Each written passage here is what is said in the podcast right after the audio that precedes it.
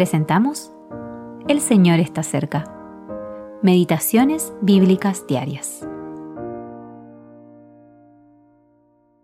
Meditación para el día 11 de febrero de 2024. En ti esperaron nuestros padres, esperaron y tú los libraste. Mas yo soy gusano y no hombre, oprobio de los hombres y despreciado del pueblo.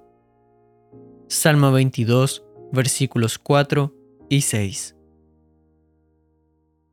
Reflexiones sobre el Salmo 22, segunda parte. Mientras estuvo en la tierra, el Señor Jesús puso siempre su confianza en Dios. Los versículos anteriores describen cómo sufrió cuando fue desamparado por Dios durante las tres horas de tinieblas en la cruz. Jesús siempre puso su confianza en Dios, quien había hallado y proclamado su complacencia en él. Sin embargo, ahora se hallaba desamparado por Dios y no obtuvo ninguna respuesta de parte de él. Los antepasados y líderes del pueblo de Dios habían confiado en él y habían sido ayudados en circunstancias difíciles. Habían clamado poniendo su confianza en él y habían recibido su ayuda y liberación. Sin embargo, el santo de Dios, que siempre había confiado en él, ahora se hallaba desamparado por su Dios. Bajo el extremo peso de sus insondables sufrimientos, Jesús se ve como un gusano, aplastado bajo el terrible juicio de Dios contra el pecado. Había clamado a Él como lo habían hecho los padres, pero no hubo respuesta divina para Él.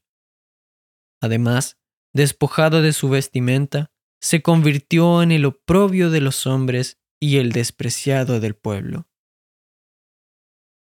En esta terrible situación, su Dios era el único que podía ofrecer la solución correcta para él y para su pueblo.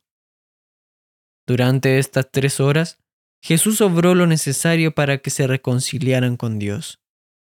El gusano produjo algo en lo que Dios podía deleitarse.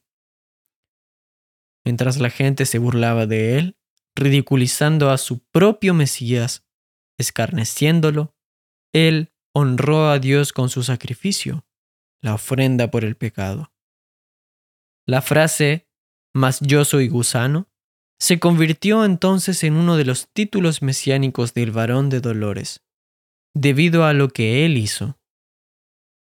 El mismo que sufrió es el que reinará.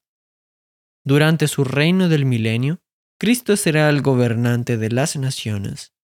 Dios lo hará soberano de su pueblo y de las naciones.